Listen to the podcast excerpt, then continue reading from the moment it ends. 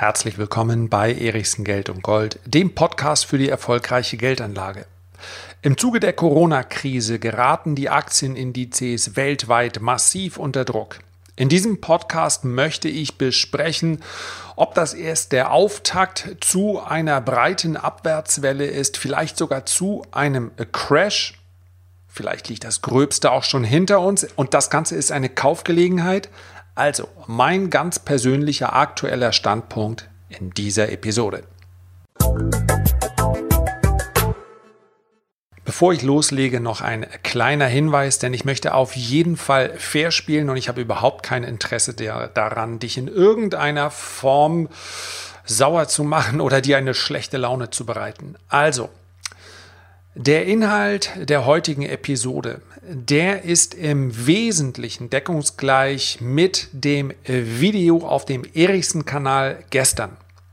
Das heißt also, wenn du dir das Video gestern, wo es um die Frage ging, ist das jetzt eine Crash oder eine Kaufchance, wenn du dir das angesehen hast bereits und sagst, okay, das reicht mir, ein paar kleine Details, auf die kann ich verzichten, dann, ja, dann war es das für uns beide heute und wir hören uns beim nächsten Mal wieder. Wenn du interessiert bist an der Charttechnik, das ist ein wertvolles Instrument, um eine Aussage darüber zu treffen, wie tief kann so ein Markt eigentlich fallen, wo liegen die Erholungsziele und, und, und. Wenn du daran Interesse hast, dann schau gerne mal auf dem Tradermacher-Kanal auf YouTube vorbei. Dort habe ich das nämlich am Dienstag besprochen. Und jetzt möchte ich auf die aktuelle Situation eingehen. Zuerst einmal die wichtige Feststellung, dass das, was wir momentan an Auswirkungen durch die Corona-Krise sehen, etwas völlig Reales ist. Was heißt das? Letztendlich ist natürlich alles, was uns tagtäglich begegnet, real. Aber es gibt ja durchaus psychologische Phänomene am Markt. Wenn beispielsweise ein Notenbanker sich äußert und eine Überlegung anstellt, die wird ja ganz selten in klaren und deutlichen Worten stattfinden, sondern es sind dann so allgemeine Überlegungen, hätte, könnte. Also der Konjunktiv ist ja quasi die wichtigste Form der Notenbanker.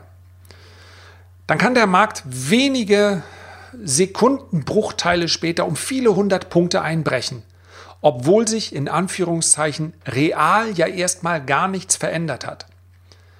Wenn aber die Psychologie des Marktes gerade so eingestimmt ist, dass sie sagt, äh, eigentlich darf hier, kann hier uns nichts mehr passieren. Wir sind unbesiegbar, wir sind euphorisch, wir sind guter Laune, um es mal so platt auszudrücken. Dann darf in so einer Phase, die man auch als Risk-On-Phase bezeichnen kann, da darf dann eigentlich nichts dazwischen funken. Und wenn dann so ein Notenbanker mit komischen Überlegungen kommt, dann stört das den Markt schon mal massiv. Das meine ich mit psychologischen Marktrücksetzern, mit psychologischen Korrekturen. Die werden dann in der Regel sehr schnell wieder gekauft. Das, was wir hier an Auswirkungen durch das Coronavirus erleben, das geht natürlich eine ganze Ecke weiter.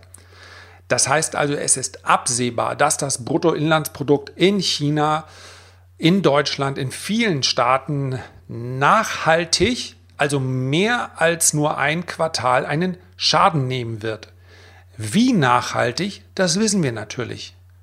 Zu diesem Zeitpunkt zumindest noch nicht. Ja? Ganz wichtig, ich nehme diesen, äh, die heutige Episode jetzt gerade am 26. Februar, also gestern um 13 Uhr auf. Ja, das, dieser Zeitstempel ist natürlich in diesen Zeiten nicht unwichtig, denn theoretisch kann der Markt jetzt äh, einige Stunden später natürlich schon 500 oder 1000 Punkte höher oder tiefer stehen. Also, das, was wir hier erleben, ist ein realer, nachvollziehbarer und logischer Vorgang. Wenn die konjunkturelle Entwicklung sich massiv eintrüben wird über mehrere Quartale hinweg, dann werden wir eine Rezession erleben und dementsprechend wird auf, der, ja, auf sämtlichen Börsenplätzen weltweit derzeit richtig Luft abgelassen. Wir können natürlich zu diesem Zeitpunkt noch nicht sagen, wie nachhaltig das Ganze sein wird. Das hängt davon ab, wie sich die Krankheit verhält. Und normalerweise würde ich jetzt, wenn ich das, wenn mir das jemand erzählen würde, ja, es hängt davon ab, wie das Coronavirus sich entwickelt, dann wäre ich schon kurz davor, den Podcast zu beenden, weil ich mir sage, ja, okay, diese Weisheit, dafür musste ich mir jetzt nicht die ersten Minuten geben. Das weiß ich auch. Ja, wenn es morgen schneit, dann muss ich mir eine Schneeschipper kaufen. Äh, wenn die Sonne scheint, brauche ich eine Sonnenbrille. Sonst noch Weisheiten? Ja, habe ich tatsächlich. Ich werde also schon gleich zu einem persönlichen Fazit kommen und sagen, wie ich mich genau in diesem, in diesem Moment verhalte. Vorab aber noch der Hinweis, ein echter Game Changer. Ja, furchtbar diese Anglizismen. Also eine, eine Situation, die das ganze Spiel von einer Sekunde auf die andere verändern würde, zumindest kurzfristig, wäre ganz sicher, wenn jetzt die Fed eingreifen sollte in einer Sondersitzung. Diese Spekulation ist noch eine sehr vage. Sollte sich das aber noch mehrere Tage jetzt fortsetzen, was wir momentan am Markt erleben, ja, jetzt bin ich schon knapp an den Notenbankern dran mit meinem Konjunktiv, aber anders geht es nun mal nicht. Also sollte sich die Situation drastisch verschärfen, dann kann ich mir durchaus vorstellen, dass die Fed, also die amerikanische Notenbank, in einer Sondersitzung die Zinsen senkt.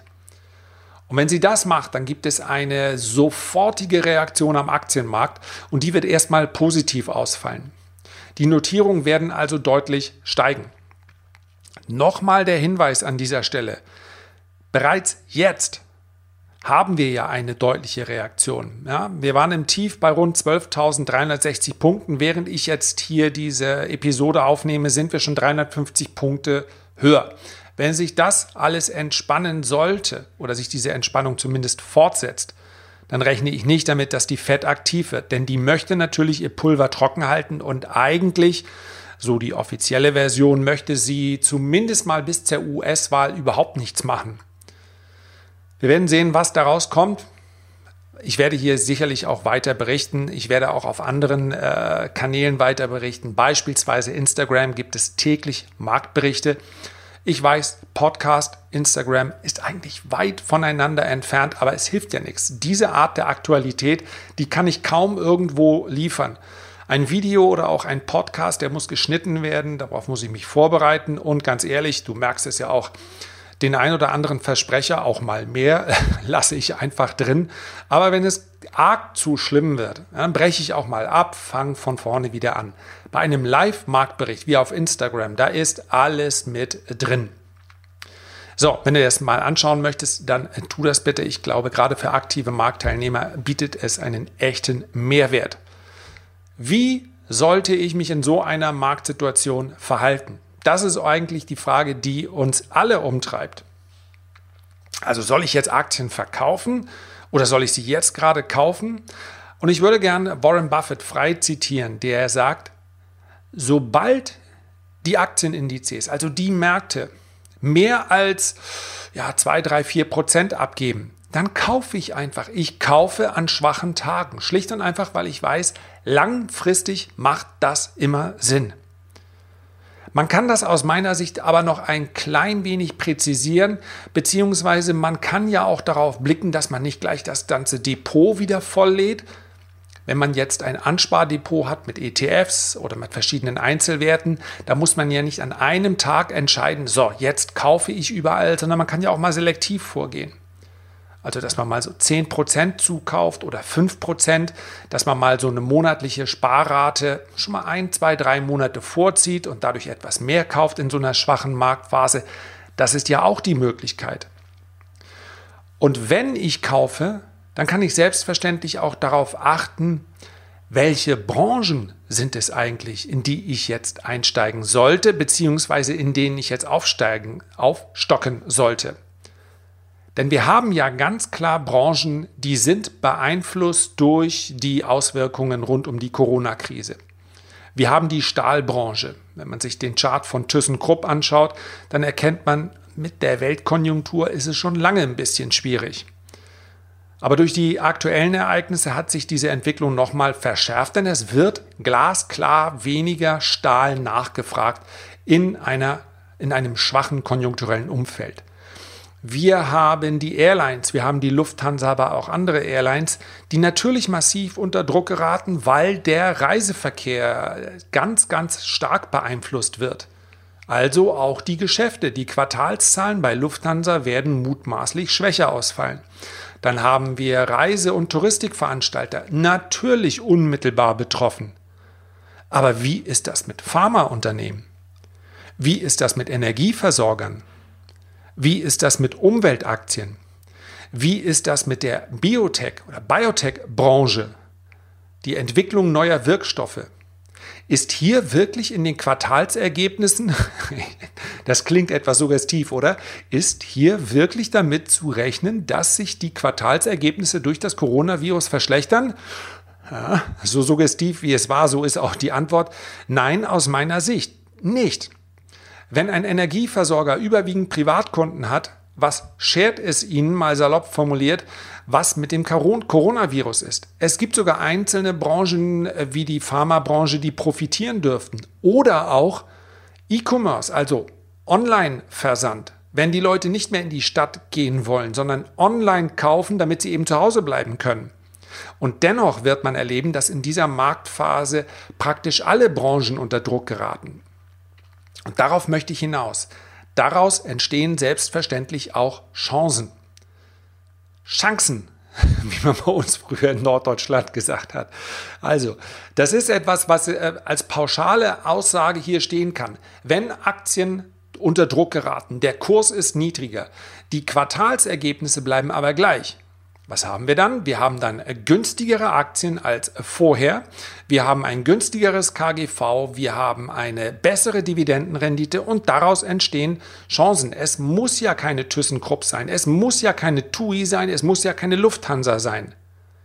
Aber eine Versorgeraktie, vielleicht eine Pharmaaktie, vielleicht auch ein Branchen-ETF, ich möchte hier nicht zu speziell werden, der sich mit Umweltaktien befasst. Auch die, ein Windkraftanlagenhersteller, der überwiegend in Deutschland seine Anlagen aufstellt. Was stört denen denn das Coronavirus? Ich hoffe, es ist klar, worauf ich hinaus möchte. Natürlich kann sich die Krise fortsetzen und insbesondere wenn das Virus, gestern gab es erste Meldungen in diese Richtung, dass die amerikanische Gesundheitsbehörde damit rechnet, dass das Virus auch auf die USA überschwappen wird, ja, dann könnte das auch durchaus dazu führen, dass die Märkte nochmal unter Druck kommen. Das heißt, ich möchte hier in keinster Weise etwas verharmlosen und ich möchte auch nicht ausschließen, dass Aktien nochmal deutlich tiefer stehen. Aber ich denke, es ist klar geworden, es gibt einfach Branchen, die momentan auch schwach sind, die sich dann aber sehr schnell wieder erholen werden wenn der ganze Spuk hoffentlich bald ein Ende hat. Und eins ist klar, dadurch, dass die Notenbanken bereits jetzt voll auf dem geldpolitischen Gaspedal sind, das in diesem Moment aber keinen großen Effekt hat, dieser Effekt staut sich auf. Ja, das darf man sich tatsächlich so vorstellen wie bei einem riesigen Staudamm. Das Geld wird momentan zurückgehalten durch eine psychologische Barriere, die sagt, wir wollen jetzt nicht kaufen, wir wollen verkaufen. Sobald es am Horizont aber heller wird, dann strömt das Kapital in den Markt und prügelt die Kurse derart schnell nach oben, dass der ein oder andere Privatanleger sagt, hey, ich wollte doch eigentlich mal kaufen, wenn die Kurse unten sind. Ja, jetzt sind sie unten. Herzlichen Dank für deine Aufmerksamkeit.